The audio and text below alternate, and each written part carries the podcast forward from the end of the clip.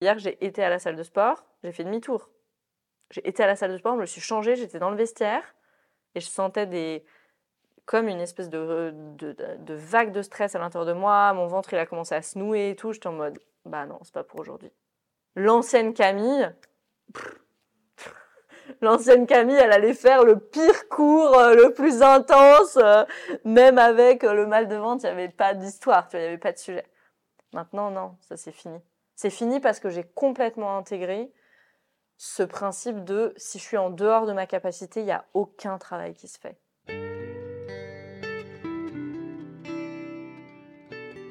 Bienvenue dans Pas de soucis, le podcast pour se libérer de l'anxiété avec Camille Thomas.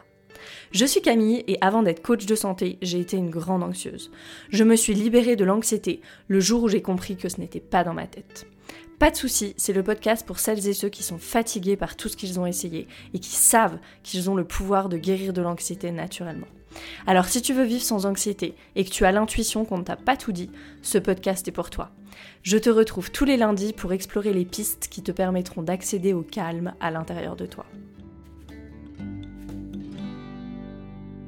Bienvenue dans cet nouvel épisode de Pas de soucis où pour la première fois vous allez pouvoir retrouver Camille de l'autre côté du micro moi, je m'appelle Anaïs, je suis une amie de Camille depuis 2019 et à l'occasion d'un mois ensemble, on vit à Lisbonne en co-living, elle m'a demandé de l'interviewer et elle va vous partager maintenant bah, le pourquoi de cet épisode et puis aussi l'occasion. Pourquoi maintenant? Mmh. Pourquoi maintenant? Parce que c'est les deux ans du podcast. et c'est tellement bizarre et je suis contente que ce soit toi qui fasses cette interview parce que tu connais tout ce dont on va parler donc voilà, ça a une résonance particulière. Et puis je me disais, quand je me disais, ah là là, ça fait deux ans, tu vois, le podcast, je me souviens pas de ma vie sans podcast.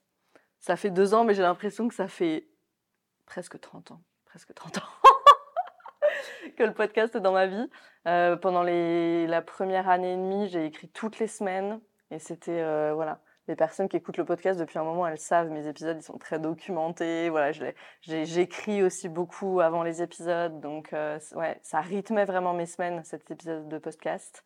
Et euh, maintenant, toutes les deux semaines, j'ai ralenti un petit peu parce que voilà, les épisodes, ils sont peut-être même un peu plus longs maintenant que j'ai ralenti. Mais ouais, c'est émouvant pour moi-même.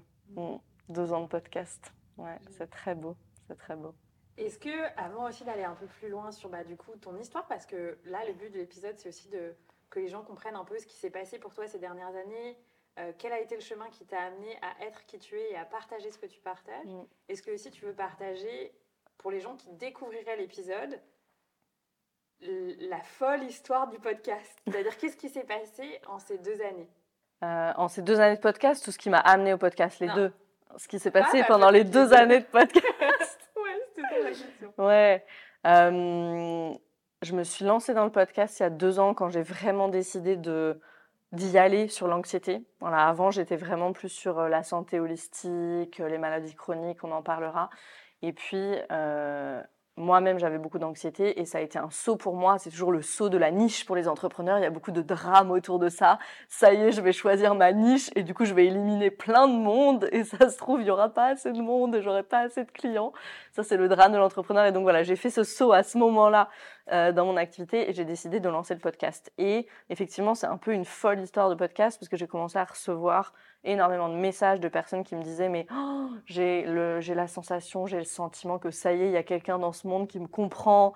Euh, ton podcast m'aide tellement et puis je me reconnais tellement dans ton histoire et pour moi ça a été surprenant hein, aussi de recevoir ça au début parce que moi j'ai commencé le podcast en mode ok je vais partager euh, mes, mes, connaissances, mes apprentissages sur l'anxiété. Le grand message du podcast c'est l'anxiété n'est pas dans ta tête et c'est vraiment, voilà, c'est dans le corps, il faut travailler avec le corps, il faut travailler au niveau le plus profond qui est celui du système nerveux. Ça, c'est vraiment le message euh, du podcast.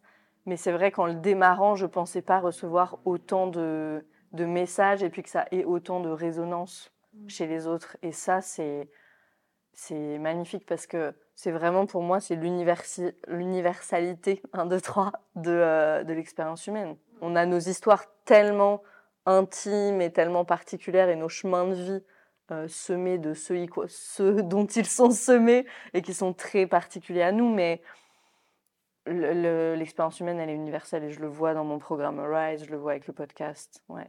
Et ça, c'est un peu, la folle aventure du podcast qui va continuer. Yes. qui va continuer. Est-ce que aussi tu veux partager le nombre d'écoutes que vous avez atteint, euh, et je crois juste au niveau podcast, parce que maintenant le podcast est aussi sur YouTube, et je crois que tu as passé un cap. Ouais, j'ai un truc comme 200 000 écoutes, quelque chose comme ça. Je suis pas très bonne avec les chiffres du podcast. Mon mari, c'est mieux que moi les chiffres du podcast parce qu'il regarde souvent. Puis il est super enthousiaste et moi je suis là, ah ouais, c'est cool. Ouais, ouais. Donc merci à toutes les personnes aussi qui font partie des 200 000 écoutes et qui sont présents pour cet épisode. Ouais. Et je sais qu'il y a des personnes qui écoutent toutes les semaines, maintenant toutes les deux semaines, depuis deux ans, il y a des personnes qui réécoutent les épisodes parce qu'il y a beaucoup à imprimer, à intégrer, à absorber. Donc ouais, ouais, un grand merci, c'est incroyable. Incroyable, cette communauté qui se forme autour d'un podcast. Et puis pour moi, de penser, ça donne un peu le vertige de penser que la plupart des personnes, je les ai jamais vues. Mm. Enfin, 99,9% des personnes, je les ai jamais vues. Euh, et peut-être certaines, je les verrai sûrement jamais. Ça donne un peu le vertige, ça, mais c'est c'est superbe en même temps. C'est superbe en même temps. Puis je pense que euh, en somatic experiencing, on parle beaucoup de la notion de ressources, de la notion de soutien. Et ça, c'est une grande ressource, c'est un grand soutien. Juste de savoir qu'il y a un humain sur Terre, quelque part, qui comprend ton expérience. Waouh. Waouh. Parce que quand on a de l'anxiété, on peut se sentir très. Ouais, le mot c'est seul, très seul. Qui, qui va comprendre? Moi, je sais que dans ma famille, il n'y avait personne vraiment qui avait de l'anxiété. J'avais essayé d'en parler un petit peu à ma mère au début, puis elle comprenait pas du tout. Elle me disait Ah non, mais moi, je comprends pas. Elle me disait Je ne te comprends pas. Et pas de façon méchante, mais dans un truc de J'ai jamais eu cette expérience, tu vois. Et là, bah, ouais, ça te renvoie beaucoup à toi-même, quoi. Donc, si ce podcast il peut servir à ça, je suis hyper heureuse. il a déjà rempli sa mission, tu vois. Ouais. Mm. Comme une ressource pour les gens. Mm. Vraiment. Mm. Ouais. En tout cas, moi, je voulais te remercier parce que je suis aussi une auditrice du podcast et c'est un podcast que je partage souvent aux gens autour de moi qui ont des problèmes d'anxiété, de stress, des maladies chroniques, des gens, et tout le monde en fait, hein, qui est confronté euh, au, au trauma, aux mémoires traumatiques. Et tu es un des premiers podcasts en France à vraiment être ciblé sur ce sujet. Mm. Et je pense qu'on en avait vraiment besoin dans le monde francophone. Est-ce que toi, euh, tu veux nous partager un peu rétrospectivement euh, ouais, qu'est-ce que tu t'es dit pour, avant de créer le podcast Tu vois, le, le moment de la naissance du podcast en toi, comment ça s'est passé?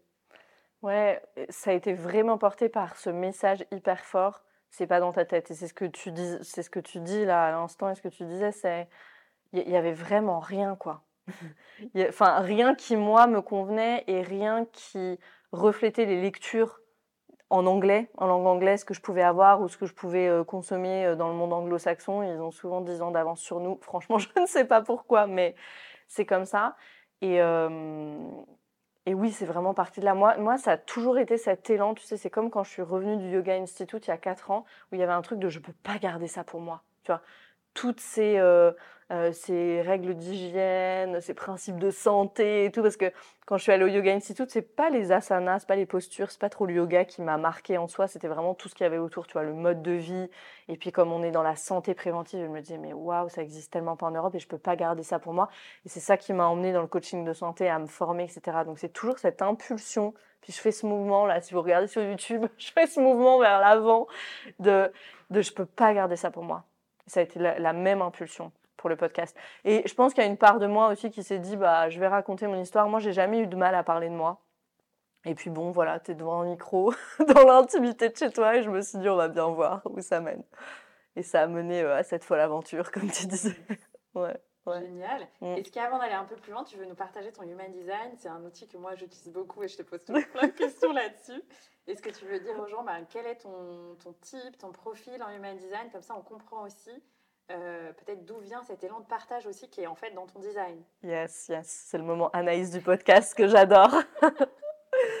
moi, je suis générateur en human design. Alors, tu vas me dire, ce que tu connais beaucoup mieux que moi, euh, c'est des gens qui ont beaucoup d'énergie, beaucoup Ouais. d'énergie disponible. Mhm. Parce que c'est vrai que, bon, en deux ans, au niveau de l'activité aussi, j'ai beaucoup, beaucoup construit. Et je crois que je veux envoyer ce message que j'ai peut-être une. Je ne sais pas si c'est une énergie hors du commun, mais en tout cas, j'ai beaucoup d'énergie disponible. Et peut-être aussi aux entrepreneurs qui m'écoutent, ne regardez pas ce que je fais et vous dire euh, je suis en retard ou je sais pas quoi. J'ai beaucoup d'énergie à disposition et je sais pas si c'est dans mon human design ça, mais j'ai un truc de euh, une idée, elle reste pas longtemps dans les airs chez moi. Une idée, elle va tout de suite dans la matière en fait. Yes. Mais genre, euh, c'était pour hier quoi. Il y a, peut-être un truc de l'étudiante en droit là-dedans, je sais pas. Toi, je sais que tu es passé par les cabinets d'avocats aussi, donc euh, on s'est trouvé, mais hmm, il y, a vraiment quelque chose de. Puis voilà, ce mouvement vers l'avant que je faisais tout à l'heure, c'est dès que ça arrive dans ma tête, ça va dans mes mains, quoi, ça va dans la matière. Yes, mm. très impressionnant. Qui est aussi quelque chose du générateur. Et en fait, dans, les, dans ton profil, tu as deux 4. Et dans le 4, il y a cette énergie de partage, de créer une communauté, d'être tout le temps euh, envie de partager, de rencontrer des nouvelles personnes. Donc, euh, c'est aussi ça, je pense, qui, euh, tu vois, qui t'amène à chaque fois à dire ben, moi, je partage, même si je pense tout le monde a, cet élan quand tu as reçu un grand cadeau de la vie de vouloir le partager. Mais chez toi aussi, c'est vraiment un vrai talent que je vois de de partager aux gens, de toujours vouloir rencontrer de nouvelles personnes, de connecter et tout ça. Ouais, on parlera de mes aventures entrepreneuriales précédentes, mais je me souviens quand je travaillais dans l'accélérateur euh, sur, sur, le sujet de la protéine végétale, ça c'était mon truc et, c'est des super bons souvenirs pour moi. Euh, on m'envoyait sur les salons, tu vois, pour euh, recruter des projets, pour aller voir ce qui se faisait et tout ça. Puis alors moi, en un an, j'ai connu, je connaissais tout le monde dans euh, la protéine végétale, les nouvelles protéines et tout. Je connaissais tout le monde en Europe. J'allais sur les salons à Londres, à Milan, etc. Et moi, ça, c'était mes jours, mais c'était mon kiff, quoi, de rencontrer de nouvelles personnes. Puis je voyais, j'avais ce truc tout de suite. Ah, tiens, tu fais ça, je connais un tel qui fait ça, je vais vous mettre en contact. Pour moi, c'est une seconde nature. Yes, c'est mm. un don. Mm. Ouais, ouais. De tisser euh, cette toile d'araignée, tisser le réseau, c'est vraiment. Ouais, je, je sais pas comment on peut faire autrement, en fait. C'est tellement, tu vois ouais, ouais. Mm. Merci. Euh, et du coup, ben, on avait aussi envie d'aborder l'histoire qui t'a amené à créer le podcast, donc l'anxiété, en débutant tout simplement par euh, le début de chapitre de ta vie, donc ton enfance. Est-ce que tu veux nous en parler? Tu as parlé parfois dans le podcast de mm. certains épisodes, mais en fait, je pense que beaucoup de gens ne se rendent pas compte aussi de la, la spécificité de ton enfance et mm, du côté aussi très international dans lequel tu vivais déjà enfant. Euh, du lien aussi que tu as à ta sœur qui maintenant a rejoint ton entreprise et tout ça. Donc, est-ce que tu veux nous parler de ça, ton enfance? À quel point maintenant tu as la conscience de. Elle, elle, c'est, bah, tout le monde a une enfance spécifique, mais peut-être la tienne, elle est encore un peu plus atypique. Ouais, euh, mon enfance, j'aime bien dire que je l'ai bucolisée pendant longtemps, tu vois. C'était le, truc très bucolique. Euh, faut vraiment s'imaginer, j'ai grandi euh, dans une partie d'un château qu'on louait. Il y avait un grand parc, un étang, il y avait un cours de tennis dans le château. Alors on louait, hein, c'était pas à nous, mais c'était ça le, le, cadre, quoi. Et vu que le, notre système nerveux est tellement bien fait, je ne me suis souvenu de ça, que de ça, en fait, pendant des années, des années, des années, des années.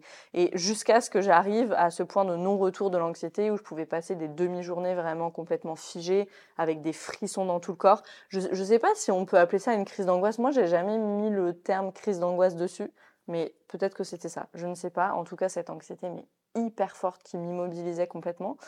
Euh, et, où, et où je me suis dit, il faut que je, il faut que je commence vraiment à travailler sur moi. J'avais commencé des années avant avec voilà mes problèmes de santé, beaucoup d'eczéma et, tout ça. Et je, voilà, j'avais commencé à creuser, mais plus tu vois dans le développement personnel, dans les livres. Je pense qu'on fait tous au début à consommer beaucoup de choses et puis ça atterrit pas nécessairement dans le corps. Et quand j'ai rencontré le système nerveux, la théorie polyvagale, les traumas, là il y avait vraiment une dissonance parce qu'il y avait un truc de. Et puis je suis restée euh, des années hein, quand j'étais dans cette période plutôt de développement personnel, je suis restée des années dans cette dissonance en disant mais j'ai tout eu dans l'enfance, tu vois, et je me sens tellement mal. Et je pense qu'il y a beaucoup de personnes qui sont à ce stade. Et c'est pour ça que je le dis, parce que. Et petit à petit, il y a des souvenirs qui ont commencé à me revenir, mais que j'avais complètement, complètement euh, oublié, vraiment, en fait.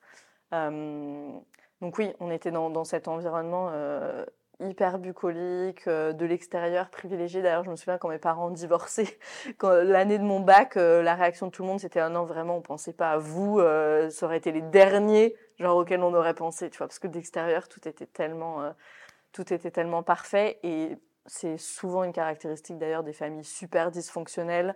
On fait tout pour conserver les apparences. On fait tout pour conserver les apparences. Donc il y avait beaucoup de ça. Euh, chez nous.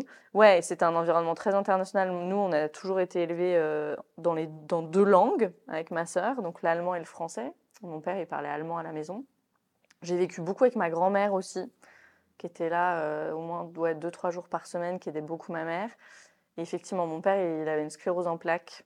Donc ça, ça, bah voilà, moi je l'ai pas su avant un certain âge. Je me souviens du, jour où il nous a fait un schéma du cerveau pour nous expliquer euh, qu'il avait cette maladie-là. Je sais plus bien quel âge on avait, peut-être 8, 9, 10 ans, j'en sais rien, honnêtement. Euh, mais ouais, il y avait toujours, moi, ce que j'avais vraiment retenu dans mon enfance, c'était l'amour de ma mère. Et j'avais éclipsé toutes, euh, voilà, toutes les rages qu'il pouvait y avoir de mon père, toute la peur. Et c'est que récemment, finalement, peut-être il y a quelques mois, ouais, il y a quelques mois, je dirais, que c'est vraiment descendu dans le corps, ce truc de j'ai grandi dans la peur parce qu'il y a une bombe atomique à la maison, il y a quelqu'un qui peut exploser à tout instant de façon euh, violente verbalement et parfois physiquement. Donc il y a ouais, il y, a tous ces pans euh, d'enfance qui avaient été éclipsés puis qui reviennent. Mais et c'est là où ce travail il est tellement bien fait si on respecte sa capacité puis qu'on y va étape par étape, c'est que ça revient quand c'est le moment en fait. Mmh. Là, c'est après euh, 4 ans, 5 ans de travail que c'est arrivé vraiment dans le corps toute cette peur, tu vois. Et c'est hyper intéressant d'ailleurs parce qu'il y a plein de symptômes qui sont revenus, de crise d'asthme, d'eczéma que j'avais pas eu depuis 5-6 euh, ans avec la nutrition holistique, que j'avais vraiment, euh, voilà, avec une méthode d'ostéopathie, la méthode Gézeret pour toutes les personnes qui ont de l'asthme ou qui ont des enfants avec de l'asthme. Allez voir la méthode Gézeret, G-E-S-R-E-T. Euh, qui m'a énormément aidé sur l'asthme. Et puis avec la nutrition holistique, je m'étais vraiment auto-guérie de l'eczéma en, quelques mois. Et c'était jamais revenu. Et c'est intéressant, il y a quelques mois, quand j'ai vraiment intégré dans le corps toute cette peur, il y a tout qui est revenu. J'ai refait des crises d'asthme. C'est intéressant, hein, l'asthme, c'est j'ai pas d'air. Mais c'était intéressant de retraverser ça aussi, maintenant avec les outils que j'ai. Et c'est-à-dire, euh, il y avait un grand. C'était très différent cette fois-ci, parce qu'il y avait vraiment ce. Je sais ce que c'est, et je sais que ça va se terminer. Mmh. Et c'est ça qu'on perd avec le trauma. Tu vois, quand le trauma, il nous fait perdre ça. Ce demain est un autre jour, ça va se terminer, ça va aller mieux. Et là, maintenant, il y avait ça, très ancré dans mon système depuis longtemps. Donc, il y avait un truc de, OK, la crise d'asthme, en plus, j'ai des outils, j'ai le point d'arrêt de la crise sous le bras gauche. Hop, voilà, j'arrête ma crise d'asthme, je prends ma petite huile essentielle que je connais bien, mon mélange, hop, et, c'est passé. Et il y a une grande euh, interoception aussi, grande écoute de ce qui se passe à l'intérieur. Je pouvais voilà sentir mes bronches et tout. Enfin, l'expérience, elle était vraiment très différente. Ouais. Mais oui, il y avait euh, tout ça dans l'enfance. Et puis une mère euh, qui nous a aimés de tout son cœur et de tout son corps, mais qui a vécu que pour nous, que pour ses filles, que pour ma sœur et moi. Donc qui n'a pas été très femme, qui a été que mère pendant des années. et qui, chez qui je pense il y avait de la peur aussi, qui s'est jamais, qui s'est jamais, qui a jamais tenu tête à mon père. Mmh. Voilà, qui nous, qui nous a pas protégés dans ce sens-là. Mmh. Mm. Et donc j'ai traversé tout ça, la colère contre mon père, la colère contre ma mère qui nous a pas protégés. Il y aurait dû avoir un adulte ressource là à ce moment-là, puis il n'y a pas eu. Ma grand-mère aussi qui disait rien aussi, voilà, qui faisait ses petits trucs de son côté. Il y avait, un, grand truc autour du père, quoi, autour de la figure du père, puis quelqu'un de malade. Donc il n'y a pas d'autorisation d'être en colère contre quelqu'un de malade. Donc c'est une situation très très bizarre il y a un volcan, il y a plein de trucs qui sont clairement pas OK. Mais moi, je me souviens toujours de la réponse de ma grand-mère en allemand. ah bah, est crank. Genre, il y avait un truc de mais il est malade, quoi. Et c'était toujours la réponse. Donc, moi, ça m'a mis des années déjà à ce que les souvenirs reviennent. Parce qu'il y avait un truc, je pense, dans la mémoire de l'enfant qui s'est éclipsé. Tu vois, on devait éliminer ça. Il est malade, en fait. Voilà, il est malade. Et. Euh, ça a mis un moment déjà à revenir dans le souvenir, dans la mémoire explicite. Et puis après un moment, l'autorisation de je peux en vouloir à quelqu'un qui est malade, je peux être en colère contre quelqu'un qui est malade, je peux euh, décider de, moins voir, d'avoir moins de contact avec cette personne qui est malade, etc. etc. Et il y a eu tout le chemin pour moi euh, d'arrêter de vouloir sauver mon père. Ça, ça a été un gros morceau parce que c'est ça qui m'a emmené sur mon chemin de guérison au début. Je, cherchais des solutions pour mon père parce que je voyais sa maladie avancer, avancer. La sclérose en plaques, c'est une maladie dégénérative. Donc euh, aujourd'hui, il est dans un fauteuil roulant, on doit tout lui faire. Enfin, il a une sonde urinaire, c'est vraiment un truc très. C'est comme une personne de 98 ans, quoi. C'est vraiment difficile et il a 50 et quelques années. Et cette maladie, elle continue d'avancer. Hmm. Et ça, et, ça a été de dire, bah, à un moment donné, de, séparer les chemins. Je sais plus qui m'a dit, j'avais été voir une thérapeute qui m'avait dit, euh, le, chemin est ensemble, mais les responsabilités sont séparées. Et ça, ça a dû agir à l'intérieur de moi, infuser pendant un long moment, pendant un long moment, parce qu'il y a quelque chose de l'ordre de je te laisse sur le bord du chemin, quoi. J'accepte de faire Mm. ma vie. Il y a ça Ouais. aussi. Ouais. Ok. Mm. Merci de ce que tu partages. Je sais que parfois tu dis aux gens si c'est trop intense. euh, donc je, je fais ça pour Camille. Si c'est trop intense, vous pouvez mettre le podcast sur pause, être avec Ouais. vos émotions si ça résonne beaucoup pour vous. Mm. Et puis reprendre quand vous sentez que c'est OK pour vous. Ouais, Merci Camille de partager ça. Et pour que les gens se rendent compte, parce que tu as quand même partagé, euh, tu vois, assez rapidement sur l'asthme et l'eczéma, mais moi je me souviens que tu m'as partagé que l'asthme, ça t'a emmené jusqu'à souvent à l'hôpital, jusque Mm. tard Mm. dans ton adolescence. Ouais. Et que l'eczéma, c'était vraiment euh, à te gratter partout, euh, jusque dans les amphithéâtres, à la fac. C'était vraiment un niveau de signaux du corps très élevé, en fait, qui t'ont vraiment amené aussi à très jeune à être sur un chemin de guérison, etc. Même si, je me souviens, tu me dis très souvent, mes parents étaient déjà euh, très dans le yoga, euh, dans l'alimentation euh, végétarienne, etc. Donc, tu as déjà eu ça enfant, quand même. En dehors de peut-être l'ostéopathie que tu as cité pour, pour l'asthme et pour l'eczéma, est-ce qu'il y a un moment fort, peut-être dans ta vie étudiante, où tu t'es dit, ben, ça c'est trop et je vais continuer par moi-même maintenant de chercher des solutions au-delà de ce que mes parents m'ont donné? Ouais, c'était un chemin euh, qui, qui à la fois a été très médicalisé. Parce que mes parents, ils avaient, voilà, ma, mère, elle était allergique au lait de vache depuis toute petite, donc il y avait toutes ces choses très alternatives. Puis, bon, ce qu'on disait, hein, euh, mange pas, mange pas de lait, euh, t'es allergique aux acariens, t'es allergique au lait, ok, on élimine ça. Et c'était la recherche de mon père aussi pour sa maladie. Ça, au début, lui, il faisait déjà du yoga euh, il y a 25 ans, il y a 20 ans. C'était les premiers, euh, voilà, personne faisait du yoga à ce moment-là. Mais voilà, il, il, il est pas allé jusqu'à ce, jusqu'à ce, ouais, ce niveau le plus profond qui est celui du système nerveux, en fait. Il est resté sur que la matière. Voilà. Il est, il n'est pas allé dans une interoception un petit peu plus profonde, euh, aller voir ses traumas. Il y avait plein de parts protectrices partout. Je me souviens, il avait commencé à avoir un psy, puis après, il a décrété que c'était trop cher, par exemple. Tu vois, les, les parts protectrices, genre de tous les côtés qui bordaient tout. Euh, donc, ouais. Et, et en même temps, moi, c'était très médicalisé. Ça veut dire qu'on allait à l'hôpital, euh, l'école de l'asthme. Bon, j'ai tout fait. Et oui, oui, c'était des crises. Je pense qu'il y a, enfin, c'est même pas, je pense, c'est sûr, il y a eu beaucoup de traumas médicaux. Et euh, ça aussi, pour les personnes qui nous écoutent, les traumas médicaux, c'est un vrai, vrai sujet. Des opérations euh, chirurgicales quand on est tout petit, euh, voilà, des crises d'asthme, ce genre de choses. C'est pour notre bien et on peut pas, voilà, on peut pas l'éviter, mais c'est trop pour un petit système. Quand j'ai 5-6 ans, que maman, elle repart pour aller chercher mon pyjama, ça, c'est des souvenirs qui me sont revenus aussi. C'est juste trop, en fait. T'es laissé là à l'hôpital, tu peux pas respirer. il y a un truc, c'est horrible, quoi. Donc, Ouais, c'était ça. Et puis après, ce qui était très pénible, c'était les allergies constantes, en fait. Moi, euh, tu m'aurais rencontré euh, il y a 10 ans, c'était jamais sans mon paquet de mouchoirs. Je me, mouchais à longueur de journée. Et c'est, voilà, on m'avait mis rhinite chronique comme étiquette, mais il y a l'épuisement qui vient avec, en fait, parce que tu es épuisé en permanence. faut s'imaginer que c'est comme si tu un rhume tout le temps, quoi. Donc j'étais, euh, ouais, épuisée. Et il y a eu un moment, alors il y a eu un moment de résignation pendant mes études où j'étais vraiment en mode euh, j'ai une santé de merde, tu vois, c'était un peu mon mantra. j'ai une santé de merde et puis je regardais les autres et je me disais mais, mais pourquoi ces gens-là genre y arrivent et pas moi? Il y avait vraiment quelque chose de l'ordre de ça.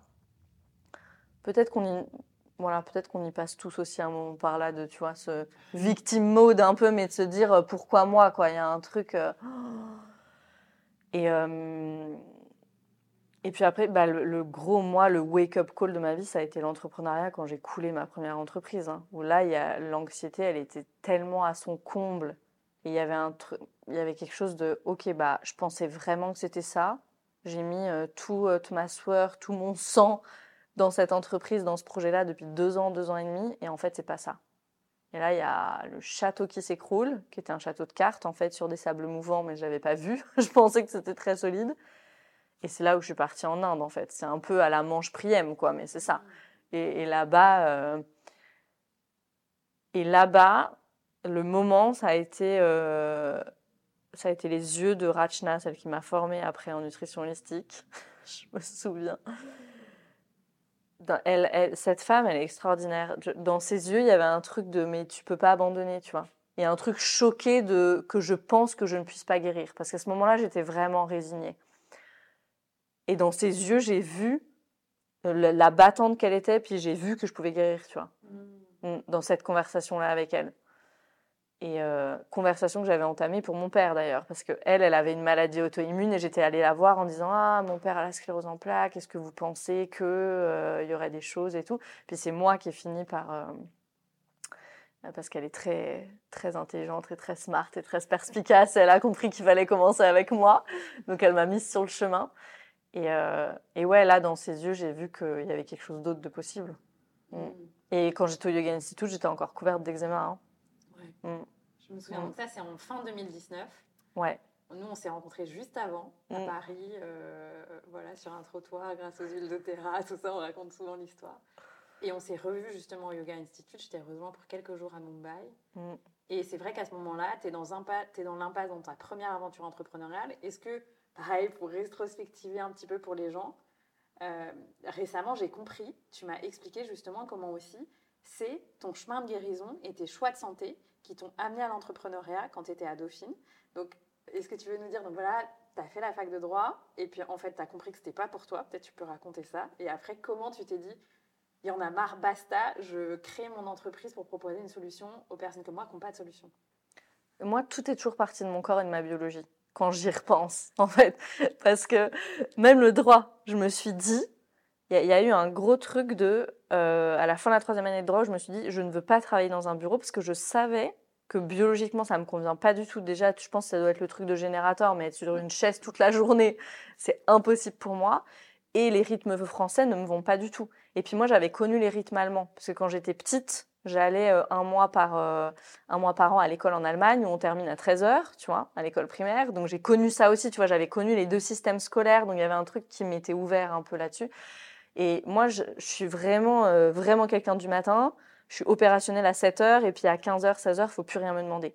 Donc les trucs qui traînent à la française, où on reste jusqu'à 19h au bureau, voire 20h, je savais que ça me conviendrait pas du tout.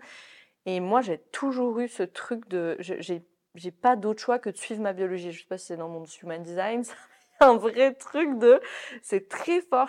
Je, je, je peux pas ne, ne pas euh, respecter ma biologie. Et donc, c'est vraiment parti de là, en disant, ok, cocotte, t'es en droit et tu ne veux pas finir dans un bureau. Il y a une dissonance. Il faut que tu crées autre chose pour toi, parce qu'en fait, euh, les métiers juridiques, euh, à part les métiers de bureau, il n'y a, a, pas grand-chose. Donc, et là, à ce moment-là, j'ai pris la décision de prendre une année de césure je suis partie apprendre l'italien, parce que j'ai deux grands-pères italiens aussi, c'est très international chez moi. Je suis partie apprendre l'italien, et puis là-bas j'ai rencontré une fille kazakh, je suis partie au Kazakhstan, enfin ça a été une année de césure, quoi, de découverte. J'ai travaillé dans un restaurant en Suisse en montagne, enfin voilà, ça a été une année de d'ouverture, et puis où j'étais en mouvement, tu vois, où voilà, j'ai bougé, j'étais pas que derrière un bureau.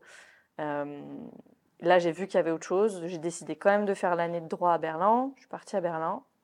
Et là, à Berlin, c'est pareil, grosse ouverture parce que le droit, il n'est pas enseigné du tout de la même façon. Il y a une proximité avec les profs, il y a moins d'heures, enfin voilà. Euh, et puis après, un endroit, un moment de ma vie où j'avais pas trop de plan B, j'ai dit, bah, faut que je parte en entrepreneuriat parce que j'étais végane à l'époque. Ouais, quand je repense à ça, je me dis, j'étais végane. anyway je, ça m'a pas réussi. Le véganisme et l'alimentation végétale, j'ai détraqué les, choses euh, plus qu'autre chose, mais voilà, j'étais végane, euh, j'avais arrêté le gluten et, euh, du coup, bah, il n'y avait, y avait rien à manger. Juste quand tu es à l'université Paris-Dauphine, à Porte-Dauphine, il y a un franc prix où il faut marcher 15 minutes, puis tu n'as pas le temps le midi, où tu as la cafétéria de l'université et tu n'as rien à manger si tu manges pas de gluten et que tu manges, végétal. Puis tu vas dans le Franprix et tu prends euh, les galettes de riz et les bananes. Maintenant, ça commence à aller mieux, mais il y a encore 7-8 ans, c'était pas fou. Hein. Et donc, moi, j'ai vu une opportunité à cet endroit. Je pense que ça aussi, c'est un truc. Je vois les. C'est comme le réseau, ça. Je vois les opportunités. J'étais là, waouh, il faut qu'on fasse une gamme de snacks, en fait, sans gluten, vegan, riche en protéines, un truc hyper nutritif, hyper bon, hyper gourmand. Et c'est dans ça que je me suis lancée, en fait. Mais j'étais arrivée à Dauphine avec l'idée de faire une. Euh, une gamme, je voulais faire une sorte de fast-food vegan en fait. Puis après je me suis dit non non, je vais devoir être dans le restaurant là toute la journée, ça va pas m'aller ce truc-là, je voulais ma liberté. Et donc, je me suis dit, bah, très bien, je vais rester dans la food, mais je vais faire cette gamme, puis on va, euh, on va commercialiser en supermarché. Et on est arrivé d'ailleurs euh, presque jusque-là, avant de, avant de, d'abandonner, quoi, de, de, lâcher le projet. Mais ouais, on avait tout fait, toute la conception euh, produit. J'avais une associée, on avait levé des fonds. Enfin, ça a été très, très loin. Voilà, on a eu plein de récompenses, plein d'awards à Berlin, à Milan. Enfin, ouais ça a été, euh, il y a eu beaucoup de reconnaissance, puis beaucoup de potentiel parce qu'on utilisait les légumineuses. Donc c'était, voilà, il y a 7-8 ans, on en parlait beaucoup des légumineuses qui sont un, aliment très sain. Maintenant, c'est devenu un peu normal et mainstream, mais c'était vraiment les débuts. On était au début de ça, c'était assez excitant. Mais euh, ouais, la réalisation, je crois que ça a été que c'était beaucoup de logistique, beaucoup de ventes. Moi, je voulais le contact avec les personnes. Je me suis pas très bien associée. Euh, voilà, avec notre fabricant, ça s'est pas très bien passé. Enfin, plein de couacs, tu vois, comme ça sur le chemin, qui font que quand j'étais en Inde, j'ai pris cette décision qui a été tellement dure. Quand j'étais en Inde, j'ai pleuré tous les jours pendant 30 jours, c'est simple. Euh, j'ai pris cette décision de ouais d'arrêter le projet, d'abandonner le projet. Puis c'était pas facile hein, parce que j'étais pas toute seule dans le projet, on était deux, donc fallait annoncer cette décision que j'arrêtais. Euh, voilà, il y a les, les personnes qui ont investi derrière. c'était pas simple de se retrouver en dette. Enfin. Hmm. À ce moment-là, tu as quel âge? Une bonne question. Euh... On est en 2019. en, 2019, j'ai 25 ans. Mm. Mm. Et tu as lancé Youpies? J'ai lancé Youpies, ouais, j'avais euh, 22, 23 ans. Mm. Donc très jeune, beaucoup de gens se... Moi, je sortais à 25 ans de l'école d'avocat, tu vois. J'avais rien commencé avant. ouais. ouais, euh, ouais, moi j'ai même pas terminé mon master que j'ai déjà lancé. Pendant le master 2, j'ai lancé l'entreprise en fait. Donc à ce moment-là, on est en 2019. Euh, tu es à Mumbai, novembre 2019 à Mumbai. C'est quoi les enseignements euh, que tu tires de l'expérience, sachant aussi que bah, ce que les gens doivent savoir et que tu disais, c'est que ensuite tu as décidé bah, de fermer l'entreprise et que ça a duré jusque fin 2021. Donc si on, élargit même un peu le scope de cette aventure entrepreneuriale, Qu'est-ce qu'aujourd'hui ça a fait, euh, tu vois, aussi la chef d'entreprise que tu es? Ouais, j'ai tellement appris. Enfin, je j'aurais jamais pu construire ce que j'ai construit après avec euh, le coaching de santé et puis avec Arise, avec tout ce que j'ai construit après sans Youpies en fait. Et, ça, un des enseignements déjà, c'est celui-là. Parce que peut-être qu'il y a des personnes voilà, qui me voient arriver il y a deux ans et demi, trois ans, là, avec l'anxiété, qui disent Ouais, c'est allé très vite, mais il y avait tout ça avant en fait. Et on est toujours le produit de ce qu'il y a eu avant. Donc oui, euh, les enseignements, ça a été énormément d'enseignements en termes de compétences, ça c'est sûr, et des choses très, euh, ce qu'on appellerait des hard skills, hein, donc ça veut dire euh, les réseaux sociaux, Canva, tous ces trucs-là que j'avais déjà appris là à ce moment-là. Mais quand, quand on arrive puis qu'on n'a jamais fait ça de sa vie, ça peut sembler mais juste des montagnes en fait. Hein. Donc, donc ça, tout ça, c'était là, c'était acquis voilà, penser à son image de marque. Enfin, il y, a tout plein de choses qui viennent avec le fait de créer une marque. Donc il y a ça. Après, il y a eu un petit peu des, grosses erreurs, tu vois, que j'ai faites. La, première, ça a été dans le fait de choisir quelqu'un qu'en fait, j'ai pas vraiment choisi dans le sens où c'est une personne qui s'est présentée à moi, qui a montré beaucoup d'engagement, mais à aucun moment, je me suis demandé est-ce que c'est vraiment un bon fit entre nous? Euh, Tu vois, je l'ai je l'ai pas testé vraiment. Euh, il y avait quelque chose aussi, une part de moi qui voulait pas trop lâcher le projet que moi j'avais commencé, tu vois. Donc il y avait toujours quelque chose d'un petit peu flou, de on est associé en même temps c'est mon projet, donc un manque de clarté, pas un bon fit au niveau humain aussi. Je me répétais souvent, oui, on n'a pas besoin d'être amis, puis c'est encore mieux si on n'est pas amis comme ça, on détruira pas notre amitié si les choses vont mal. Bon, heureusement, parce que du coup, les choses ont mal été. Donc là-dessus, j'avais raison. Mais je pense que ça aide, en fait, qu'il y ait un fond pas d'amitié, mais de... Si, quand même d'amitié, en fait, dans, une entreprise. Parce que c'est un mariage, hein. enfin, s'associer euh, dans une entreprise, c'est vraiment un mariage. Donc, il y a eu ça. Euh, J'avais pas euh, la carrure et puis la fermeté, tu vois. De, dire, même dans les relations avec notre fabricant et tout ça, tu vois, j'aurais dû être beaucoup plus ferme à plein de moments, j'aurais dû vérifier plein les conditions à plein de moments. Ouais, il y, a eu ça, puis il y avait regardé les chiffres en fait. Et on en parlera, j'avais tellement de bagages avec l'argent que j'ai quand même. Euh, puis il y a encore des parts de moi qui, je sais pas si c'est de la honte ou qui à dire ça, mais euh, j'étais au gouvernail d'un navire, d'une entreprise pendant deux ans et demi sans tableau financier. J'étais complètement en figement. Tout le monde me disait euh, il faut tes tableaux financiers. Alors on fait des business plans dans les startups parce que pour lever des fonds, il faut présenter des business plans, mais qui sont que des, perspectives en fait, c'est des trucs dans le vent. Tu vois, tu dis bon bah je vais faire tant de chiffre d'affaires déjà ça. Je me disais mais bon, j'ai fait ça, tu vois, sans grande conviction. Et puis après j'avais pas de tableau financier. Donc c'est pour ça que je suis arrivée à la fin de l'aventure entrepreneuriale.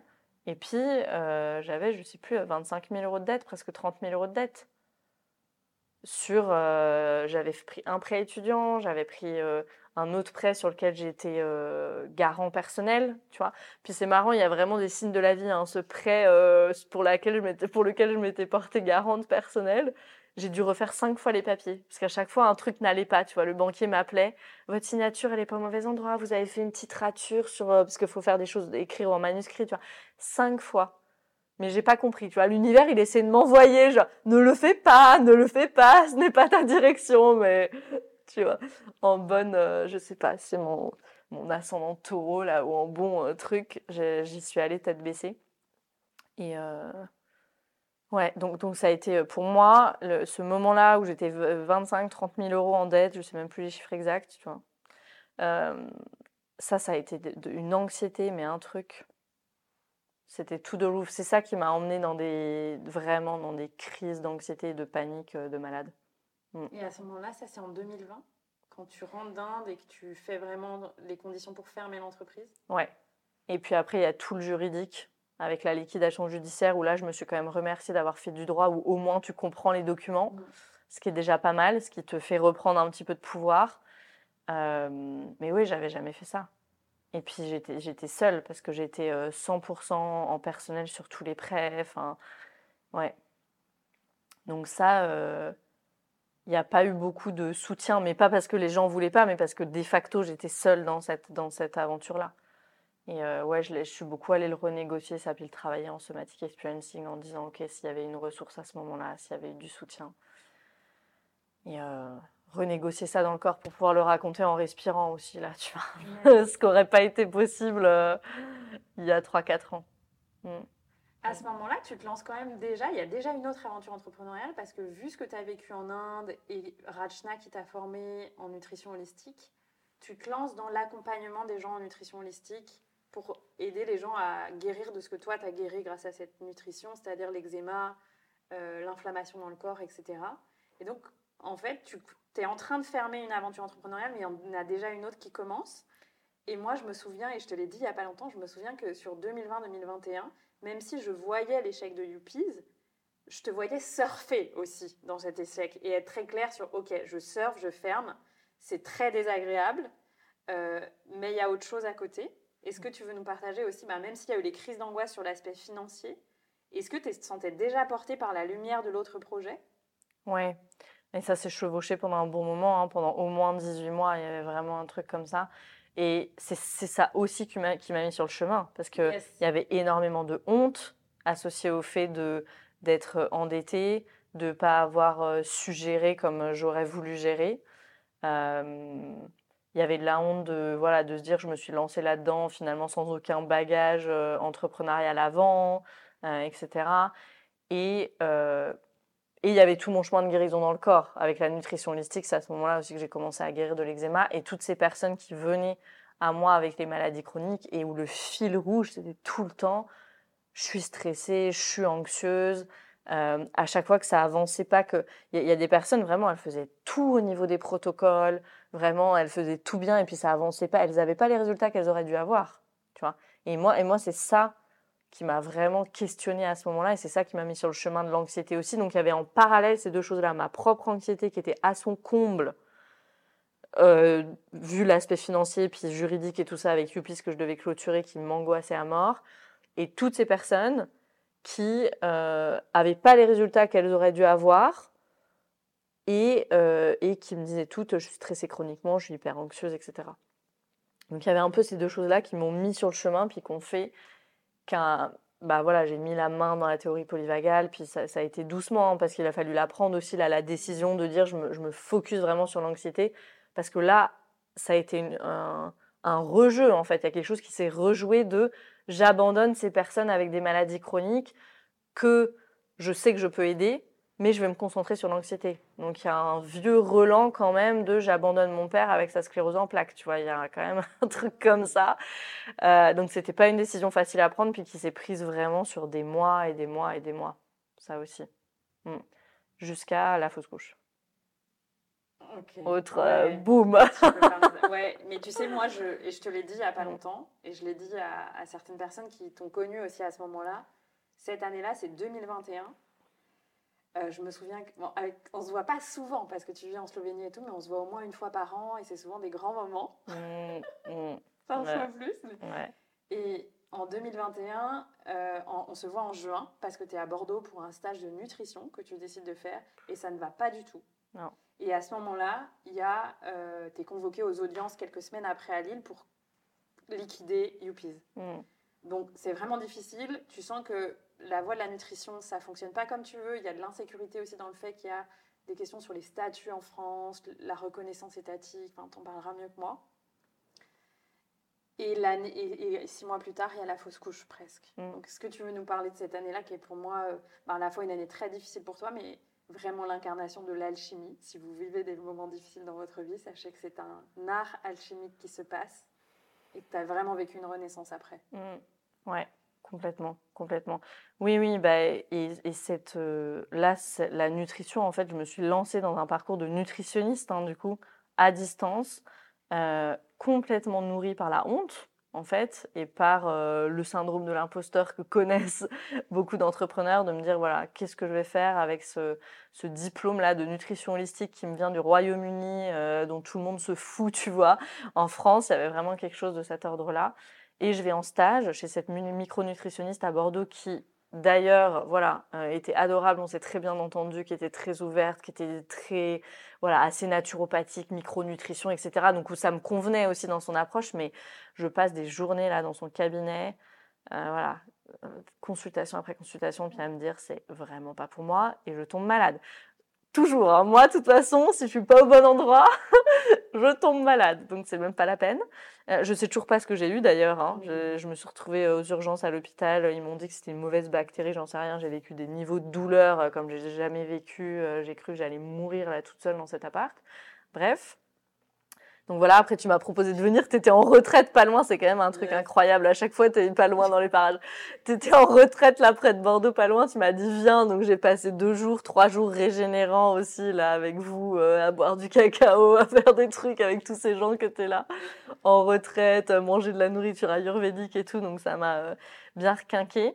Et ouais, et effectivement, du coup, après, je, je clôture toute cette, toute cette entreprise et euh, voilà, on décide de lancer un projet bébé. Je ne sais pas trop pourquoi à ce moment-là, parce que ça faisait déjà beaucoup cette année-là, mais je pense qu'il y avait un truc de un nouveau souffle, tu vois, justement là, ce chapitre-là, il est clôturé, ça y est, on peut ouvrir quelque chose de nouveau dans notre vie. Je me souviens parce que quand, tu, quand on te dépose euh, sur le parking pour rentrer à Bordeaux à la fin de l'immersion, tu me dis, moi, de toute façon, je veux avoir un enfant. Ma mère et ma grand-mère ont eu un enfant à l'âge que j'ai maintenant. Je veux avoir un enfant à cet âge-là parce que c'est important pour moi d'avoir un enfant jeune. Enfin voilà, c'était un peu aussi de se dire euh, quelque chose de transgénérationnel, tu vois, peut-être une loyauté envers euh, les femmes euh, de ta famille. Oui, bah tu fais bien de me le... ça en tout cas, je me souviens. Tu fais bien de me le rappeler parce qu'il y avait ça, exactement. Ouais, ouais, il y avait ce truc de ma mère m'a eu à 27 ans. J'ai envie d'avoir un enfant à 27 ans. Les, trucs qui peuvent te rester comme ça, je ne sais pas. Bon, maintenant, quand je me dis ça, je me dis, bon, d'accord. L'univers en a décidé autrement, c'est très bien. Euh, ouais, et donc du coup, voilà, je, je suis enceinte pendant trois mois. Enfin, en fait, je le découvre à l'examen des trois mois, mais c'était deux mois et demi, en fait. Euh, et donc, ouais, il y, a cette, euh, y a cette fausse couche. Et là, je vis deux semaines très particulières, vraiment, vraiment très bizarres. Euh, où je, je, sens, je me sens vraiment euh, entre les deux mondes. Alors en plus c'était vers la Toussaint, je me souviens, c'était le 30 octobre, donc c'est déjà une période un peu voilà entre les morts et les vivants. Mais c'était très bizarre. Je voyais euh, chaque nervure de chaque feuille. Je crois qu'il y a quelqu'un qui m'a dit Ah, t'as vécu de la métaconscience. J'en sais rien. Mais c'était comme si tout était exacerbé par le chagrin, tu vois. Euh, et en même temps, c'était très beau. Parce que de te balader dans la forêt et de voir toutes les nervures de chaque feuille, il y a un truc là-dedans juste incroyable. je sentais des présences aussi. Je pense que j'ai été visitée un petit peu. Tu vois, typiquement là, euh, je, je, relevais la tête de mon livre et puis j'avais l'impression que quelqu'un allait rentrer dans la pièce. Tu vois, j'avais vraiment ces expériences-là que je n'avais jamais eues avant. Et ça s'est estompé d'ailleurs. Au bout de deux semaines après, c'est plus jamais revenu. Ça a été vraiment pendant cette période-là.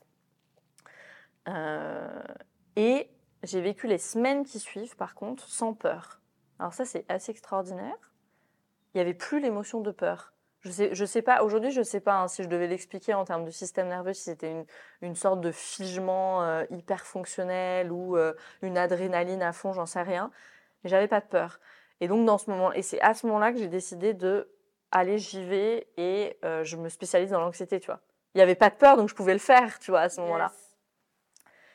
Et donc, euh, et donc, je me suis lancée, j'ai lancé le podcast euh, et tout, tout s'est lancé là. Ouais, donc c'était comme, c'était un autre bébé, quoi, oui. qui devait naître en fait. Ouais. Mm. C'était pas celui dans mon ventre, c'était celui là à l'extérieur au service pour le moment. Et puis, et puis après, bah, tu vois, quand j'ai commencé à recevoir tous ces messages sur le podcast et puis beaucoup de personnes en demandent et j'ai commencé à accompagner au début un peu hybride, encore avec pas mal de choses de la nutrition holistique, et puis beaucoup de théories polyvagales, puis après au fur et à mesure de mes formations, de plus en plus vraiment juste sur le système nerveux. Euh, ouais, je sentais que j'avais besoin de m'occuper de cette entreprise-là, tu vois, il y avait, il y avait une telle demande, et puis ça continuait de grandir, et je me suis dit, c'est pas le moment de, de lâcher l'affaire, quoi, Yes. mm, à ce moment-là. Mm. Est-ce que toi, il y a un moment, parce que du coup, donc la théorie polyvagale, est-ce que tu te souviens, est-ce que c'est un moment, tu as cherché sur Google une solution pour l'anxiété? Enfin, comment t'es arrivé sur ça? Euh, Parce qu'en France, bah, maintenant, ça commence à voilà, être un peu connu, mais si on se remet en 2020-2021, il n'y a pas beaucoup de monde qui en parle en France. Donc, qu'est-ce qui fait que toi, tu tombes sur ça? Quel fil tu tires sur la bobine? Euh, et, je sais qu'après, tu as choisi de te faire accompagner, etc. Donc, est-ce que aussi tu veux partager ça En fait, comment toi, tu as intégré cet enseignement dans ton corps et tu t'es dit, ok, c'est ça que je veux faire parce que moi, c'est une ressource incroyable pour l'anxiété et, et je peux pas le garder pour moi euh, comme, comme à chaque découverte. Quoi. Mm, mm. Je ne sais même plus. Tout ce que je sais, c'est le nom de Deb Dana que j'ai rencontré à un moment, qui a été euh, cette psychologue qui a vraiment apporté les travaux de Stephen Porges sur la théorie polyvagale. Euh, donc je me souviens de voilà d'avoir consommé énormément de vidéos d'elle. J'ai commencé à acheter tous ses livres, euh, faire sa formation sur son site et tout. Enfin voilà, donc ça a été vraiment elle. Et puis il y avait vraiment quelque chose. Tu sais, quand je suis arrivée en droit, j'ai eu l'impression de je ne voyais pas et j'étais aveugle et maintenant je voyais, tu vois. Ça t'as pas fait ça toi au début avec le droit que tu commences à comprendre la société, tu vois, il y a un espèce Oui, de oui, truc comme ça. Yes. Moi, je me souviens, ça a été extraordinaire. Et ben ça m'a fait ça à nouveau avec la théorie polyvagale, tu vois, j'étais aveugle et maintenant je vois. Ça a été vraiment ça pour moi. Et euh, donc il y a eu ça, ça a été un peu tout en même temps parce qu'il y a eu le breastwork aussi à ce moment-là. Faut se rappeler qu'on était en plein Covid. Moi, j'étais confinée à Bologne toute seule dans mon appart pendant deux mois et demi. Donc c'était très particulier aussi comme moment. J'ai commencé cette formation de breastwork. Enfin, j'ai un peu tout commencé en même temps parce que j'avais le temps. Hein. On était là, enfermés. Tu vois, je pouvais rien trop faire d'autre que faire mes courses et le tour du pâté de maison. Donc, euh, on, a vécu un truc fou. On se rend pas compte de ce qu'on a vécu, je crois. Euh, et donc, il y a ça. Euh, a suivi très vite l'IFS aussi. Et j'ai commencé à me faire accompagner en IFS en premier, en fait, avec Madeleine Gibson. Et je me suis fait accompagner en anglais. Donc, ça, c'est marrant aussi. Très rapidement. Pour les gens qui n'ont pas écouté les autres épisodes, est-ce que tu veux dire en une minute qu'est-ce que cet outil? Ouais. le breathwork, donc une, euh, une méthode de respiration connectée. Venez en breathwork d'ailleurs, si vous n'êtes pas Mhm. encore venu, venez en breathwork. Je regarde la caméra pour ça, venez en breathwork. Non, euh, le breathwork, ça a été une séance de breathwork qui a été un moment vraiment un tournant pour moi. Je me souviens de cette séance où j'ai vécu, tu disais intégré dans le corps, tu sais, où j'ai senti dans le corps un état de paix mais profond, comme j'avais jamais vécu ça. Et là, ça pour moi, ça a été, ok, ça existe. Parce que tu sais, quand tu es dans l'anxiété depuis tellement longtemps, que tu es de nature anxieuse, on, on dirait, même si ça n'existe pas, mais tu perds complètement le contact à je suis stable, euh, je, sens, je peux sentir la paix à l'intérieur de moi. Je me sentais comme la sensation, c'était euh, d'être, de flotter dans l'eau puis d'être l'eau à la fois. Tu vois, un truc euh, indescriptible en fait dans les sensations. Mais du coup, c'est une porte qui s'est ouverte pour moi à ce moment-là et de ça existe. Donc, donc ça, ça a été très fort, puis ça m'a vraiment encouragée à continuer. et ouais, et puis après l'accompagnement, ça a été vraiment en IFS avec Madeline Gibson. On a commencé à travailler avec les parts de moi. L'IFS, c'est Internal Family Systems. Donc on vient travailler avec les parts de nous, les parts de nous qui vivent dans notre mémoire implicite, dans notre inconscient, dans notre subconscient. Et là, bah, plus j'ai avancé dans ce travail, plus les souvenirs ont commencé à revenir aussi. Et je veux insister sur le fait que j'ai pas du tout cherché à me rappeler.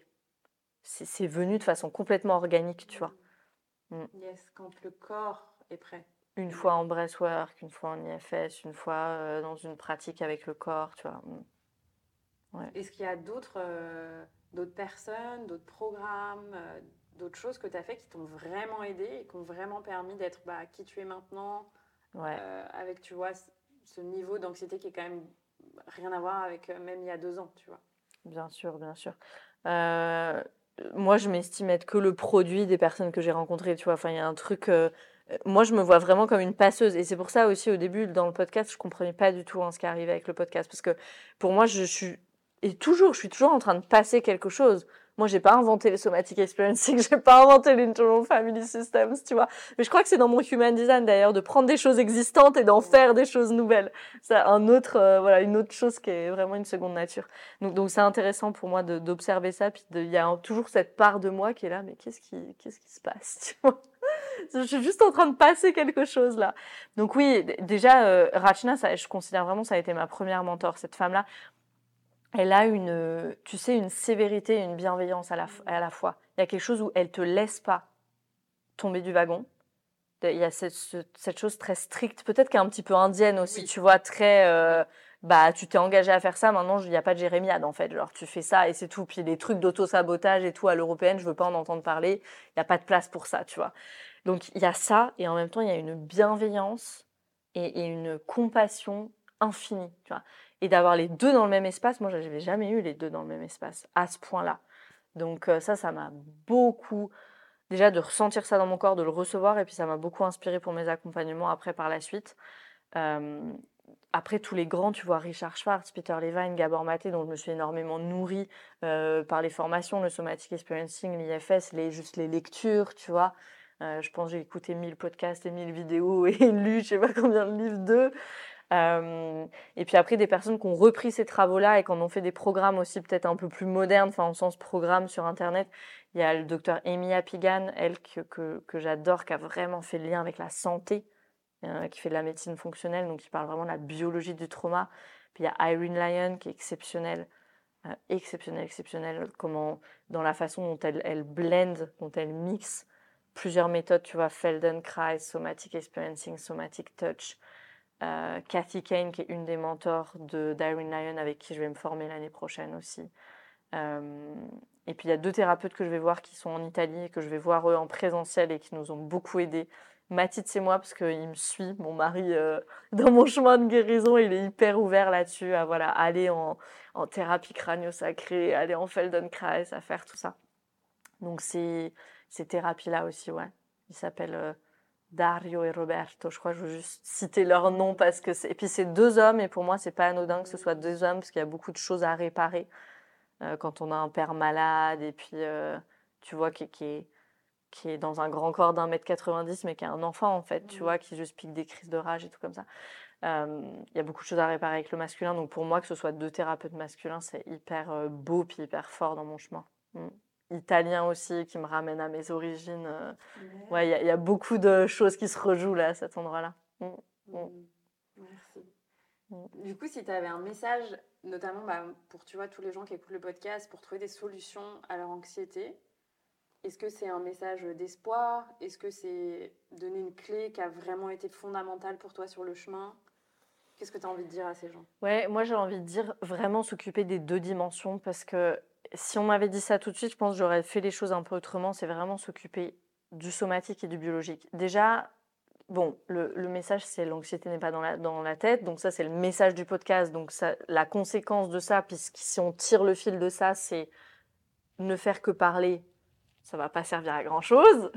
ça, c'est vraiment le gros message de base. Donc voilà, faites-vous, allez voir votre psy, allez voir votre thérapeute. C'est, il y a la place pour ça dans le chemin de guérison. C'est hyper important. Ça te donne une ressource, ça te donne du soutien, ça te donne de l'écoute. Et le trauma, il est dans le corps. Donc, travaillez aussi dans le corps. Ayez cette pièce somatique et ayez cette pièce biologique. Parce que ce que je vois, c'est que c'est toujours des, comme des plafonds de verre qu'on dépasse à chaque fois. Tu vois? Il y a, je fais le travail sur mon système nerveux, le, travail somatique, puis je me sens comme un peu bloqué dans mon travail somatique, tu vois, j'avance un peu plus. Puis, ah, il y a peut-être un truc au niveau biologique. Là, il faut que j'aille m'occuper euh, de la façon dont ma cellule, elle produit de l'énergie, tu vois, parce que mes cellules, elles sont un peu fatiguées, ou mes surrénales, elles galèrent, ou j'en sais rien, tu vois.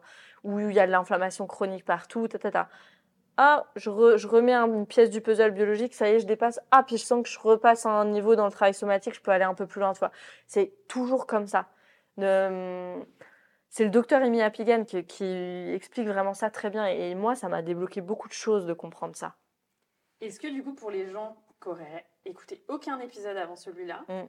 euh, est-ce que tu veux expliciter du coup au plan biologique, et c'est toi d'une certaine façon, ce que tu as fait en nutrition holistique, et puis tout ce que tu as creusé au-delà et tout, de comprendre que en fait le trauma, et puis j'ai envie de le partager parce que ça m'a beaucoup touché d'entendre ça d'une personne qui est formée en somatic experiencing euh, il y a deux mois, un événement euh, qu'on a organisé avec doTERRA, qui disait J'accompagne des personnes pendant 12 mois. Le 13e mois, les personnes se supplémentent, notamment avec le Lifelong Vitality Pack qu'on conseille, donc en fait des vitamines, des minéraux, des nutriments, donc qui vraiment euh, viennent combler les carences biologiques, et elles deviennent réceptives à l'accompagnement en somatic experiencing, alors que pendant un an, il ne s'est quasiment rien passé avant. Euh, donc, elle parlait d'une personne qui était quand même une personne âgée aussi, tu vois. Est-ce que tu veux dire une phrase sur ça? À quel point Même pas si âgée, hein, parce que je la connais, cette personne-là, elle est pas très. Enfin, ah bon Ouais, 50, enfin, tu vois. J'avais compris, voilà, entre 50 et 60 ans, quoi, voilà, on va dire. Est-ce que tu veux dire un mot sur ça, sur l'importance de aussi comment l'anxiété et la capacité à libérer le trauma, c'est aussi physiologique et scientifique, presque mathématique? Est-ce que tu veux dire une phrase sur ça pour que les gens comprennent? Yes, yes. C'est vraiment une science et un art. et c'est vraiment ces deux. C'est, il faut que je développe l'interoception et donc le, ce que je sens dans mon corps pour sentir l'impulsion, parce que le trauma, c'est quoi? Le trauma, c'est il y a quelque chose qui a dépassé ma capacité à gérer, puis ça m'a envoyé dans la réponse traumatique. Donc il y a eu de la peur, il y a eu de l'impuissance. Donc je vais dans le figement. Ça, c'est la réponse traumatique. Ok, donc ça a dépassé la capacité de mon système nerveux à gérer. Donc ça veut dire quoi? Ça veut dire que j'ai été dans l'impuissance, j'ai été dans le, dans le figement, mais avant le figement, normalement, il y a le combat ou la fuite. Donc il y a des réponses de survie là à l'intérieur qui n'ont pas été euh, exprimées, qui n'ont pas été complétées. Et donc ça, va falloir que je le complète. Donc ça, c'est le travail vraiment somatique. Et pourquoi je dois développer cette, cette interoception pardon? Donc l'interoception, c'est comment on perçoit l'intérieur de notre corps. Hein. Pour sentir l'impulsion, qu'est-ce que j'aurais voulu faire dans ce moment-là? Parce que je peux le renégocier dans le moment. Ça, c'est le travail somatique.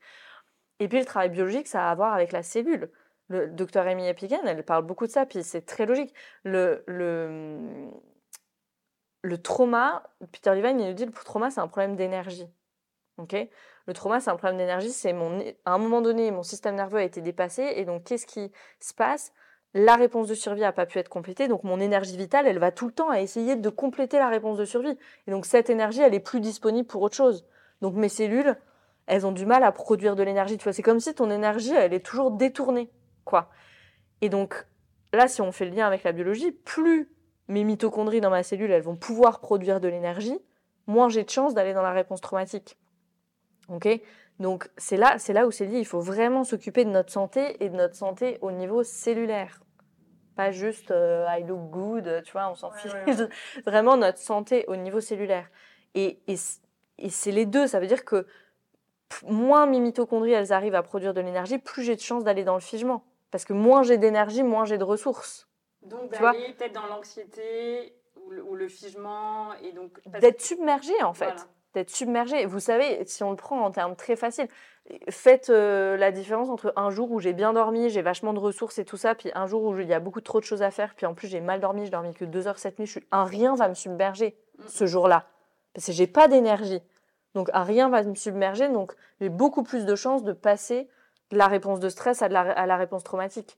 Mon corps, il, il peut pas faire face, je suis submergée. Ça, c'est le trauma. Donc il faut vraiment s'occuper de nos mitochondries, qu'on puisse produire de l'énergie correctement. C'est hyper important.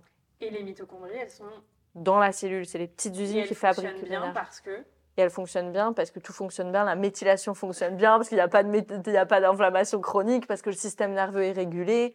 Tout est lié en fait. et puis parce qu'elles ont aussi les nutriments, les vitamines, elles les sont minéraux bien qui nourries. permettent de, de les faire vivre et bien fonctionner en fait. C'est des petites centrales nucléaires dans les cellules si on veut essayer d'expliquer, c'est ça. hein. Yes. Et donc, soit elles fonctionnent au ralenti, notamment quand il y a, une, euh, quand il y a eu trauma, elles sont aussi ralenties, ou quand, au plan nutritionnel, il y a des carences. Yes. C'est vrai.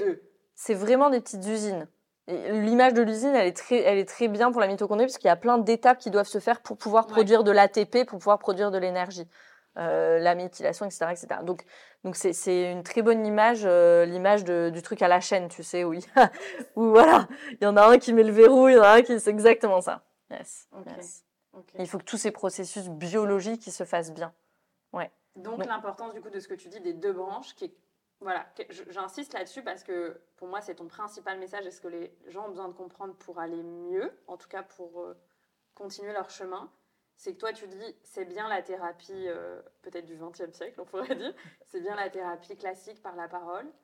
Néanmoins, à un moment, il faut s'occuper du plan biologique. Donc vérifier que vous êtes très bien euh, au plan nutritionnel et pas que avec une prise de sang. Mm.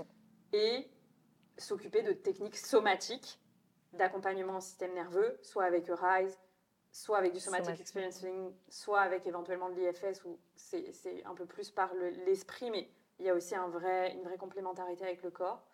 Euh, et en même temps, de ne pas prendre... Est-ce que tu veux nous parler un peu peut-être du yoga ou des gens qui font du sport à haut niveau? Parce qu'on pourrait prendre ça pour une activité somatique, mais qui n'a pas un effet thérapeutique comme quoi tu l'entends. Enfin, comment tu différencies, toi, Mm. le somatic experiencing, l'IFS, peut-être le breathwork, avec des gens qui font euh, une heure de yoga tous les jours et qui font beaucoup de sport? Ouais, et même on peut aller en breathwork et que ce soit pas du tout, qu'il se passe rien. Enfin, le- toute la différence, c'est justement cette interoception, cette notion de capacité, c'est, c'est la capacité à être connecté à ce qui se passe dans notre corps. Et le trauma, il nous déconnecte de ça. Et heureusement, parce que sinon, on survivrait pas, en fait. Moi, si j'étais complètement connectée à mon corps, euh, à grandir dans la peur tout le temps, je me serais pas très bien développée. Donc la nature, elle est hyper bien faite. Par contre, après, c'est un réapprentissage. Donc, c'est là où pour moi ça va ensemble. Et moi, par exemple, dans ma pratique du sport, ça a tout changé. Sentir mes muscles, sentir exactement quand je dépasse ma capacité. euh, tu vois, sentir qu'il y a des moments où juste j'y vais pas. Hier, j'ai été à la salle de sport, j'ai fait demi-tour. J'ai été à la salle de sport, je me suis changée, j'étais dans le vestiaire et je sentais des comme une espèce de, de, de- vague de stress à l'intérieur de moi. Mon ventre, il a commencé à se nouer et tout. J'étais en mode, bah non, c'est pas pour aujourd'hui. L'ancienne Camille,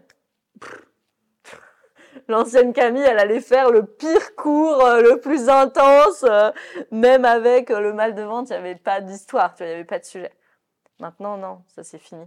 C'est fini parce que j'ai complètement intégré ce principe de si je suis en dehors de ma capacité, il n'y a aucun travail qui se fait. La capacité, c'est juste la capacité à être avec ce qui est dans mon corps dans le moment. Et ça, ça peut paraître tout simple, hein, dit comme ça. C'est pas simple. C'est pas simple. Déjà parce qu'il y a toutes ces parts de nous qui viennent nous dire allez, il faut pas s'écouter, il faut être courageux, da, da, da, da. Euh, mais, mais non, non. Le- une grande partie du travail, c'est d'en prendre vraiment des petits morceaux et puis de d'écouter qu'est-ce qui se passe à l'intérieur de, de moi à chaque moment et qu'est-ce que je choisis de faire. Mm. Et comment je peux suivre et répondre à mes impulsions. Parce que c'est ça qui n'a pas pu se faire l'impulsion de combattre. euh, quand j'ai quelqu'un qui pique des crises de rage à la maison quand je grandis, il y a une réponse de combat. Mais bon, si je, si je laisse ma réponse de combat être là, il va m'arriver encore plus de broutilles en tant qu'enfant, donc c'est pas dispo. Mais c'est ça qu'aurait dû se faire. Donc maintenant, aujourd'hui, il faut que je sente ces impulsions. Mm.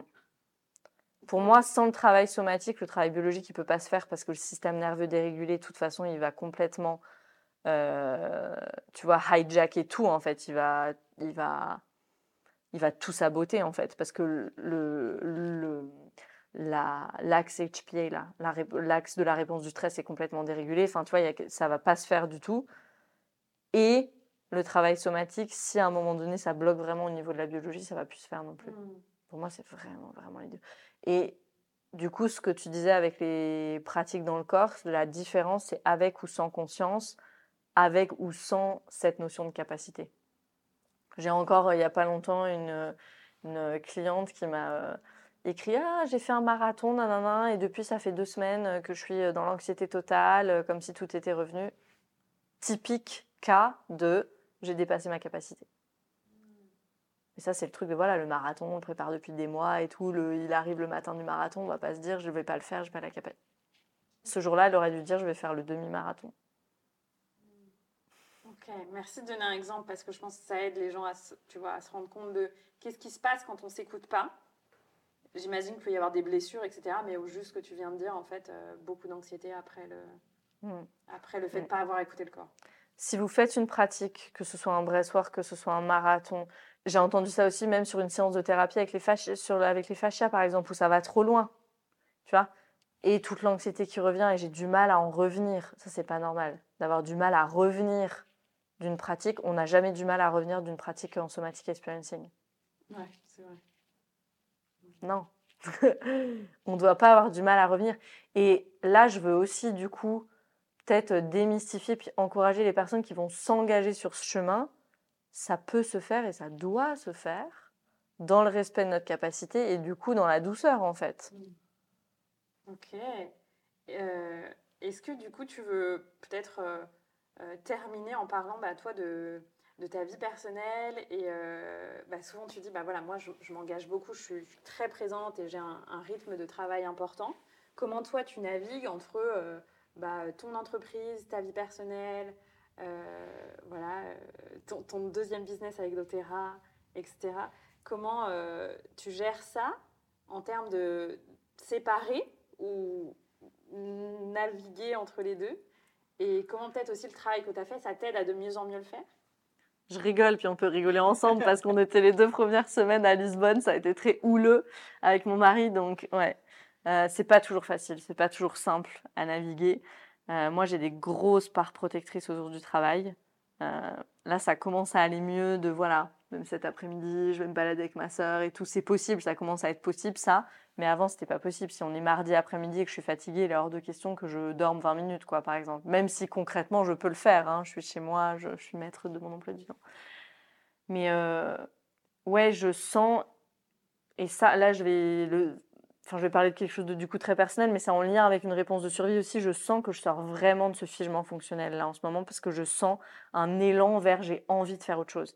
Et depuis que j'avais commencé la start-up, donc euh, il y a c'est quoi, 5-6 ans maintenant, j'avais plus jamais ressenti ça. Il y avait de la place que pour le travail, mais vraiment rien d'autre, rien d'autre. Et là, de ressentir cet élan pour moi, c'est hyper nouveau c'est complètement déstabilisant et complètement déroutant parce qu'en même temps, il y a une entreprise qui est là et qui demande ma full attention.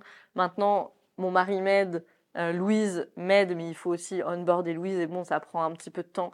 Et euh, il y a quand même une part de moi qui, ne veut pas trop ralentir le rythme non plus sur, euh, sur l'entreprise, mais il y a aussi une autre part de moi qui veut commencer à vivre d'autres choses, tu vois, à sortir un peu de l'ordinateur, à ouais, apprécier tout ce que j'ai construit, tu vois, depuis, depuis tellement d'années. Donc, euh, tu vois, j'arrive même pas à dire le mot profiter, hein, c'est encore, euh, encore dur, hein. ça, ça, ça a vraiment la, tête dure, mais, mais racinalement, des mes parts protectrices, c'est intéressant. Mm. Euh, donc oui, comment je navigue ça? Moi, les réseaux sociaux, ça n'a jamais été un problème pour moi, c'est un plaisir. Donc, euh, j'ai pas, tu vois, de limite particulière autour de ça parce que j'aime beaucoup. Puis pour moi, c'est presque le moment un peu de détente, tu vois, d'aller voir mes messages sur Instagram, de répondre aux personnes. C'est vraiment quelque chose qui est agréable pour moi. Euh, voilà. Et, euh, et ouais, non, c'est vraiment dans le couple, dans la vie privée. Parce que mon mari, il a commencé à se sentir euh, abandonné, peu considéré. Et c'est vrai, tu vois, je, je pense que j'étais rentrée dans quelque chose où je prenais pour acquis sa présence. Puis c'est marrant parce qu'il y avait une, une, redite et un rejeu à cet endroit-là aussi. C'est exactement ce qui s'était passé avec mon ex et avec, euh, avec Yupis. C'était la même chose, tu vois. Euh, bon, finalement, j'ai rencontré Mathis, puis ça a été une autre histoire et voilà, ça devait se faire comme ça. Mais, euh, mais là, je sens que j'ai besoin d'ajuster. Parce que là, maintenant, voilà, je me suis mariée avec lui, j'ai envie de rester avec lui, donc il y a quelque chose, il y avait quelque... Puis je me suis sentie vraiment dans l'impuissance à plein de moments. Hein. À plein de moments, parce que je savais pas qu'en faire, tu sais. Ça me semblait impossible de diminuer ma charge de travail. Vraiment impossible. Mon système, il allait dans la panique, dans le figement complet. Lui qui me disait euh, j'ai besoin de toi, j'ai besoin de plus de présence, alors ça faisait ressortir tout mon attachement évitant, tu vois. Donc c'était du figement des deux côtés. Et non, là où ça m'aide énormément à travailler, c'est que pour moi, c'est quotidien d'aller voir les parts de moi, tu vois, d'aller poser sur le papier les parts de moi qui sont là, de me mettre sur mon tapis et puis de dire, ok, qu'est-ce qui a, besoin de sortir de mon corps ou juste d'être exprimé dans mon corps là, maintenant, dans cet instant, qu'est-ce qui a besoin de circuler? Euh, ok, je sens que j'ai envie de pleurer, bah, je me pose et je vais pleurer. Puis c'est pas comme avant où je pleure pendant 45 minutes parce que c'est un espèce d'auto-truc qui s'auto-alimente. C'est les larmes, elles coulent. Et ça, c'est vraiment le truc somatique, c'est les larmes, elles coulent. Et hop, voilà, c'est ça qui devait sortir. Hop, trois minutes, tu vois. C'est très, très différent. Donc, euh, non, vraiment, je ne sais pas où j'en serais si j'aurais sûrement saboté cette relation-là déjà depuis longtemps. Euh, je sais pas où je serais sans ce travail. Mmh. Vraiment. Mmh. Je me le dis souvent, ça. Je ne sais pas où je serais sans ce travail. Est-ce que tu veux euh, clôturer Parce qu'on avait plein d'autres choses à se dire, mais on va clôturer l'épisode là. On fera un, niveau 2 ou une partie 2 de l'épisode. Sur, euh, en deux minutes, sur euh, la vision que tu as pour ton activité, la communauté du podcast. Tu vois, avec ce, que, ce que tu proposes à travers ton entreprise, ta pratique aussi, parce que tu vas continuer de te former. voilà. C'est quoi la vision pour ton business, la communauté j'ai plein d'idées. Je suis OK de ne pas avoir une vision très très précise. Tu vois, à 5 ans, à 10 ans, il y a plein d'idées, plein d'envies. Il y a aussi l'envie de relancer ce projet bébé. Donc il y a un truc de. toutes ces idées, elles vont être mises sûrement dans un carton pendant au moins un ou deux ans, elles ressortiront à un moment. Mais je pense plus de moments en présentiel parce que ce qui vient aussi avec l'envie d'être en dehors de l'ordinateur, c'est plus de moments, tu vois. Je sais pas, des, des week-ends ou des. Mais voilà, des, des formats en présentiel comme ça. J'ai eu une invitation pour. Euh, pour avril-mai aussi, on verra, je révèle pas encore, mais ouais, d'une conférence, tu vois, de d'autres formats, quoi, qui sont pas nécessairement sur Zoom. Euh, moi, j'ai le grand rêve, j'aimerais trop faire ça avec Mathis, avec mon mari, de faire un accélérateur pour les entrepreneurs du bien-être, tu sais, où on mêle euh, nos expériences de start-upper, et puis parce qu'on connaît super bien tout ce monde-là, euh, avec euh, donc ce format d'accélérateur, d'incubateur et tout, vraiment pour les entrepreneurs du bien-être, parce que ça n'existe pas n'y a pas ça, ils sont trop seuls et moi j'ai le, vraiment la conviction que c'est eux qui changent le monde en fait. Donc euh, et puis il faut qu'ils sortent de leur cachette, tu vois les thérapeutes moi on me demande tout le temps "Ah, tu connais pas quelqu'un en somatic experiencing? Non, parce qu'ils se cachent, tu vois. si vous faites si vous faites du somatic experiencing, s'il vous plaît, sortez de votre tanière. J'ai plein de clients pour vous, des personnes qui sont hyper intéressées. Donc il y avait il y a vraiment ça puis donc ça, tu vois, c'est un projet, ça, je le visualise, ce serait exceptionnel.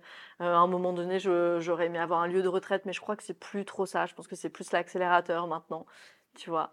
Euh, ouais, je pense que j'aimerais travailler peut-être avec euh, d'autres coachs, des personnes qui se sont formées en somatic experiencing à l'avenir, tu vois, de créer quelque chose aussi où je sois plus la seule à modérer à un moment dans le Rise, parce que c'est vrai que là, voilà, même si Mathis m'aide, même si Louise m'aide, bah, il y a toujours ce goulot d'étranglement de c'est moi qui fais tout.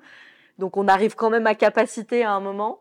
Euh, donc ouais, je, je vois ça. Puis je vois un monde euh, pas sans trauma, mais où, où tout le monde sait que tout peut être renégocié. Et tout peut être guéri tout peut être, guéri parce que tout peut être renégocié.